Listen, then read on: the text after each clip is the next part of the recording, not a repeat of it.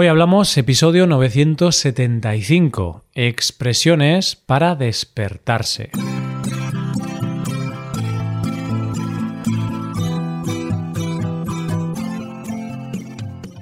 Bienvenidos a Hoy Hablamos, el podcast para aprender español cada día. Ya lo sabes, publicamos nuestro podcast de lunes a viernes.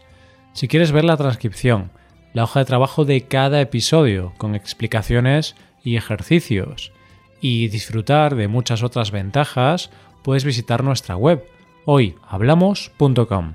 Hazte suscriptor premium para acceder a todas esas ventajas. Hola, querido oyente, ¿qué pasa? ¿Cómo va todo? ¿Estás despierto? Yo sí, yo estoy despierto, así que espero que tú también lo estés. Entonces podemos aprovechar que estamos despiertos para revisar un verbo muy básico y al mismo tiempo muy práctico, puesto que hay varias frases o expresiones que lo incluyen. Asimismo, es lo primero que hacemos por la mañana hablamos del verbo despertar. En este episodio vamos a practicar con frases como ser despierto, estar despierto, despertar el interés, despertar sospechas y bueno, algunas cositas más. Vamos al lío. Coge lápiz y papel porque empezamos. Hoy hablamos de expresiones para despertarse.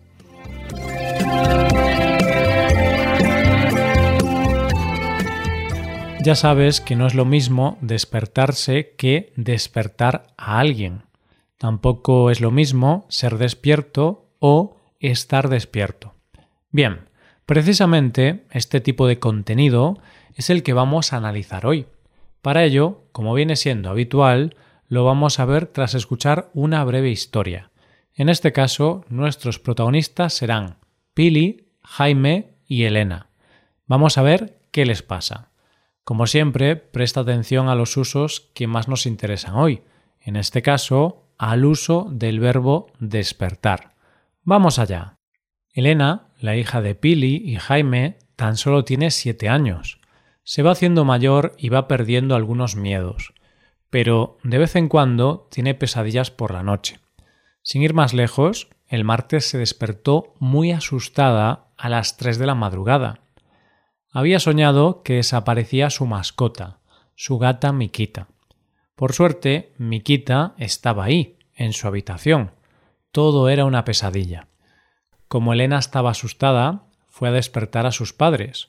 No obstante, en la habitación solo encontró a su madre, Pili, que dormía muy profundamente. Su padre, Jaime, estaba despierto. Estaba en el salón con el ordenador. Elena fue a hablar con su padre para decirle que había tenido una pesadilla horrible, pero Jaime se puso nervioso con la presencia de su hija. ¿Qué podría hacer papá a las tres de la madrugada con el ordenador y solo en el salón? pensó Elena.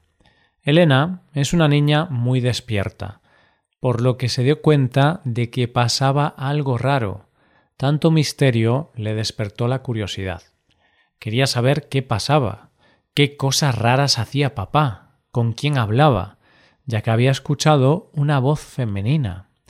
Esa voz femenina que venía del ordenador le despertó sospechas. ¿Sería capaz de engañar a su madre, Pili, con otra mujer? Para descubrir la verdad, Elena le dijo a su padre que le preparara un vaso de leche. Mientras tanto, buscó en su ordenador y se dio cuenta de que hablaba con su tía, que vivía en Australia. Por eso Jaime se había despertado tan temprano. Misterio resuelto. Jaime estaba hablando con su hermana sobre el regalo de cumpleaños que podía hacerle a Elena. Al final, Elena descubrió la sorpresa, pero al menos despertarse de una pesadilla no fue tan malo como pensaba. Pudo saber que su tía le compraría el balón que tanto deseaba. Claro que sí, un final feliz para esta historia. La gata Miquita estaba bien y Elena se enteró del regalo de su tía. La pesadilla tuvo un final feliz. Vayamos ahora a analizar los usos del verbo despertar y las expresiones usadas en este relato. Empezamos por el verbo despertarse. El verbo despertar, pero le añadimos el pronombre. Esto es lo que le pasó a Elena, que se despertó de una pesadilla a las 3 de la madrugada. Había soñado que su gata Miquita desaparecía. Por suerte, Miquita seguía con ella en la habitación. Como ves, no decimos Elena despertó, sino que Elena se despertó. Hablamos de un verbo reflexivo. El verbo despertarse significa interrumpirse el sueño, dejar de dormir. Muy fácil, ¿verdad? Pues viendo un ejemplo, diría que mi primo Miguel se despierta a las 8 de la mañana, o que mis padres se despiertan a las 7 de la mañana. ¿A qué hora te despiertas tú? Espero que no muy pronto. o sí, porque si te despiertas pronto, seguro que puedes ver cómo amanece, que es algo muy bonito, ¿no? Ahora, en cambio, hablamos de despertar a alguien. En este caso no es reflexivo, sino que ahora una persona despierta a otra. Debido a que Elena estaba asustada por culpa de su pesadilla, fue a despertar a sus padres. De esta manera no decimos Elena se despierta a sus padres, sino Elena despierta a sus padres. Despertar a alguien significa cortar o interrumpir el sueño a alguien que está durmiendo. Así puedo decir que me despierto a las 8 de la mañana y después despierto a mi pareja. ¿Puedes ver la diferencia? Estupendo, porque ahora pasamos a la primera frase del día. Hablamos de estar despierto. El padre de Elena estaba despierto, al contrario que su madre, que estaba durmiendo. De esta forma podemos decir que alguien está despierto cuando no está durmiendo. Aquí algo interesante es que no decimos que alguien está despertado, sino alguien está despierto. Recuerda que despierto es un adjetivo, no es el participio. Algo aún más interesante es la diferencia entre estar despierto y ser despierto. Por este motivo, te explicaba antes esas cosas que parecen tan básicas. Decía que Jaime estaba despierto, pero que Elena es una chica muy despierta. A pesar de tener solo siete años, se da cuenta de las cosas que suceden a su alrededor. Como decía antes, estar despierto significa no estar durmiendo. En cambio, ser despierto significa otra cosa. Se dice que una persona es despierta cuando aprende con rapidez y facilidad, es inteligente para resolver problemas y es astuta. Esto significa que una persona puede estar despierta, pero puede no ser despierta. Entonces, si me explican 20 veces que 2 más 2 son 4 y no lo entiendo, Vale, bien, podemos decir que no soy una persona muy despierta. Es interesante ver cómo los verbos ser y estar pueden cambiar tanto el significado de una frase. Seguro que ahora tienes curiosidad por saber más. Pues bien, vamos a por una nueva frase. Hablamos de despertar la curiosidad. Si lo recuerdas, a Elena le despertó la curiosidad que su padre estuviera a las 3 de la madrugada con el ordenador y solo en el salón. Quería saber qué hacía, por qué actuaba de una manera tan extraña. Cuando a una persona le despierta la curiosidad algo, decimos que se manifiesta un deseo o sentimiento por algo nuevo.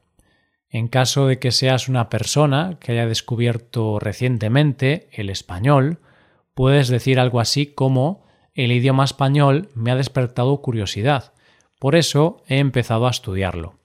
Además, otra frase muy común para expresar esto sería despertar el interés.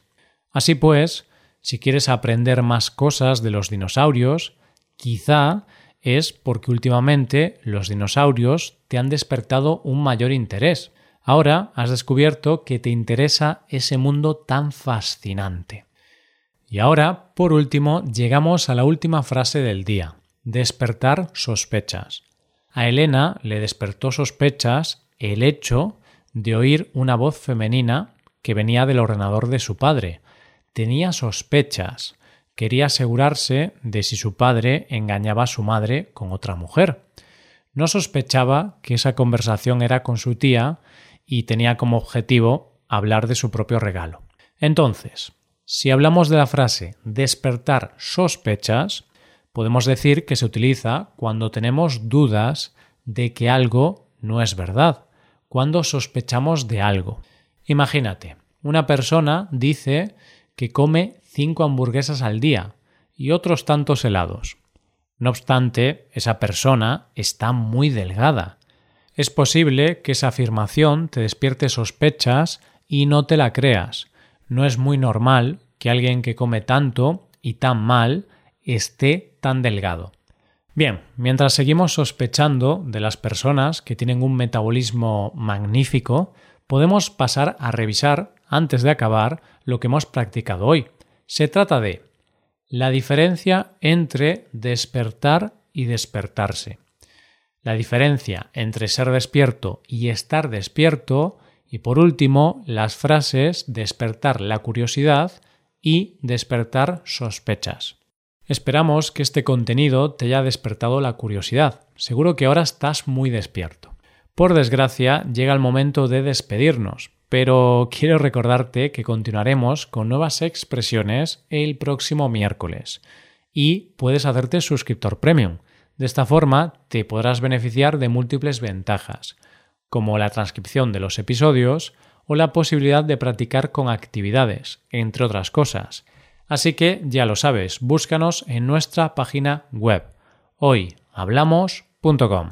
Muchas gracias por escucharnos. Nos vemos en el episodio de mañana con más noticias en español. Paso un buen día. Hasta mañana.